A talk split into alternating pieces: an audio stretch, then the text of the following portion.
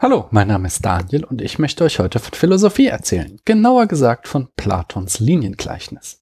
In der letzten Folge erzählte ich, dass Platon im Dialog der Staat Sokrates mit ein paar Typen die Frage diskutieren lässt, was Gerechtigkeit ist. Über diese Frage kommen sie zur nächsten Frage, was einen gerechten Staat ausmacht. Platon hatte Sokrates darlegen lassen, dass in einem gerechten Staat die Philosophen herrschen sollen obwohl sie auf dem ersten Blick total blemplem wirken. Denn Philosophen streben nicht nach Macht, sondern suchen nach dem Guten. Was das Gute schließlich ist, versuchte Platon in dem Sonnengleichnis zu umschreiben. Im Sonnengleichnis stellt er das Gute als die Ursache für Erkenntnis dar. Mich hat es beim letzten Mal nicht sonderlich überzeugt, denn Platon begründet das weder, noch beantwortet es die Frage, was es bedeutet, gut zu sein. Aber natürlich ist Platon nicht der Trottel, als den ich ihn dargestellt habe. Daher lautet sein Motto, nach dem Gleichnis ist vor dem Gleichnis. Er fährt mit dem Liniengleichnis fort. Allerdings hatte Platon vielleicht schon das ein oder andere Glas Rotwein zu viel in Tuss, als er das Liniengleichnis niederschrieb. Denn mittlerweile hat er anscheinend komplett vergessen, dass es ihm eigentlich um das Gute ging. Lehnt euch mal entspannt zurück und stellt euch eine Linie vor. Links von dieser Linie ist die Welt. Rechts der Linie liegt unsere Erkenntnis. Diese Linie unterteilen wir jetzt in vier Abschnitte. Im untersten Abschnitt der Linie liegen in der Welt die Bilder, Spiegelungen und Schatten. Und auf Seite der Erkenntnis das Vermuten. Etwas darüber liegen auf der Seite der Welt die wahrnehmbaren Gegenstände, auf der Seite der Erkenntnis hingegen das Glauben. Im nächsten Abschnitt liegen jetzt auf der Seite der Welt die mathematischen Gegenstände und auf der Seite der Kenntnis das voraussetzungsvolle Denken. Im obersten Abschnitt schließlich finden wir auf der Seite der Welt die Ideen und bei der Erkenntnis das voraussetzungsfreie Denken. Die beiden spannendsten Abschnitte des Liniengleichnis sind für mich das voraussetzungsreiche und das voraussetzungsfreie Denken.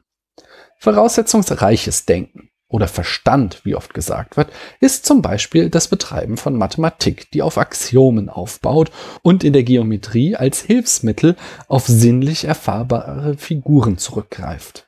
An dieser Stelle sollte ich mal wieder einen philosophischen Grundbegriff erklären, nämlich den des Axioms. Axiome sind, so behauptet es zumindest mein kleines philosophisches Wörterbuch, grundlegende Sätze, die selbst nicht beweisbar sind, sondern die unhintergehbare Basis für andere Sätze oder Folgerungen bilden. Zum Beispiel gibt es in der Mathematik das berühmt gewordene Parallelaktion, das da lautet, ist A eine Gerade und P ein nicht auf A liegender Punkt. So gibt es in der Ebene, in der A und P liegen, genau eine Gerade durch P, die A nicht schneidet, nämlich die Parallele.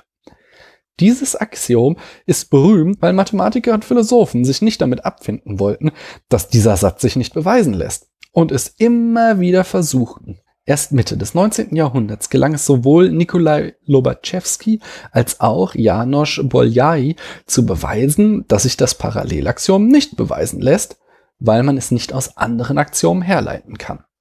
Aber das ist eine andere Geschichte und soll ein anderes Mal erzählt werden. Kehren wir zurück zu Platon. Das voraussetzungslose Denken ist im Gegensatz zum voraussetzungsvollen jenes Denken, das nach den letzten Gründen, nach den Ideen fragt. Und das ist natürlich, da ist Platon unbescheiden, die Dialektik. Also die im Dialog betriebene Philosophie. Versteht mich nicht falsch, wenn ich sage, dass Platon hierbei zu tief ins Glas geschaut hat.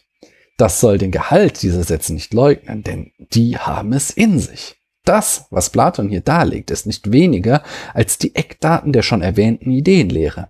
Und es steckt noch viel mehr im Liniengleichnis, etwa die Abbildtheorie, die noch tausende Jahre diskutiert werden wird und über die so manche unbedeutende Privatsprache ihre Magisterarbeit geschrieben hat.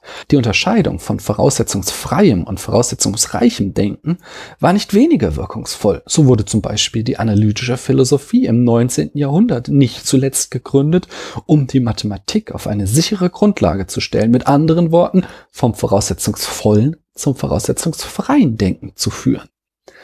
Was Platon hier entlang dieser Linie in nur wenigen Sätzen entwirft, ist ein komplettes metaphysisches System. Kant braucht dafür mehr als 850 Seiten in seiner Kritik der reinen Vernunft.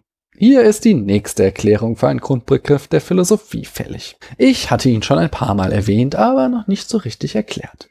Metaphysik.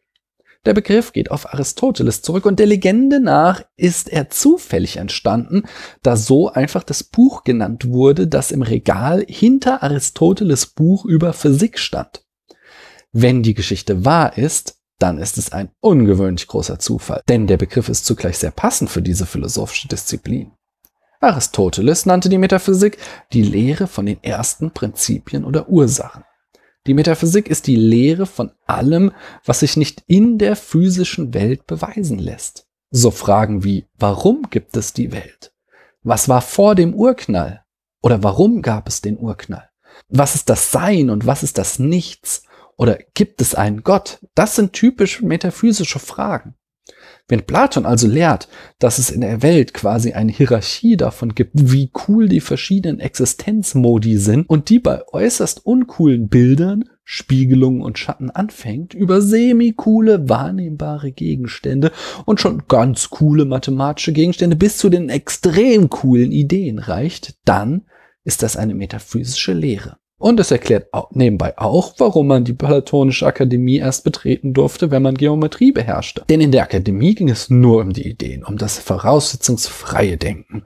Und um dafür bereit zu sein, sollten die angehenden Philosophen schon die Linie entlang geschritten sein.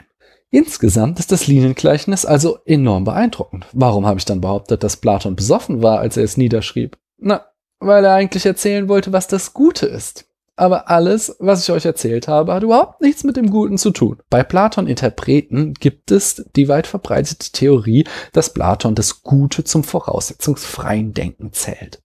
Das ist schön und gut, aber das schreibt er hier erstens nicht, sondern deutet es allenfalls über den Kontext an und zweitens ersetzt er damit schon wieder nur eine begriffliche Seifenblase durch eine andere. Also lasst uns dieses Gleichnis einfach hinter uns lassen und an der Linie weiter entlang gehen. Dies allerdings erst in der nächsten Folge, wenn wir dann endlich zum berühmten Höhlengleichnis kommen und dort vielleicht erfahren, wie wir die drei Gleichnisse doch noch unter einen Hut bekommen. Ich danke euch, dass ihr mir eure Zeit geschenkt habt.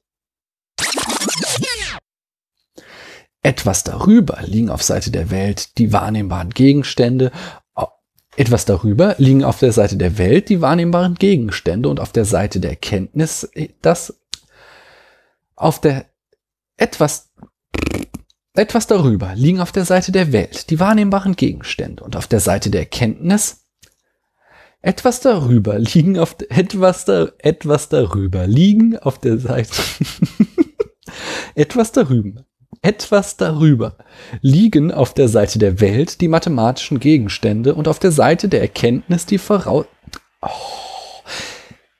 Etwas darüber liegen auf der Seite der Welt die wahrnehmbaren Gegenstände und auf der Seite der Erkenntnis etwas darüber liegen auf der Seite der Welt die wahrnehmbaren Gegenstände, auf der Seite der Erkenntnis hingegen das Glauben.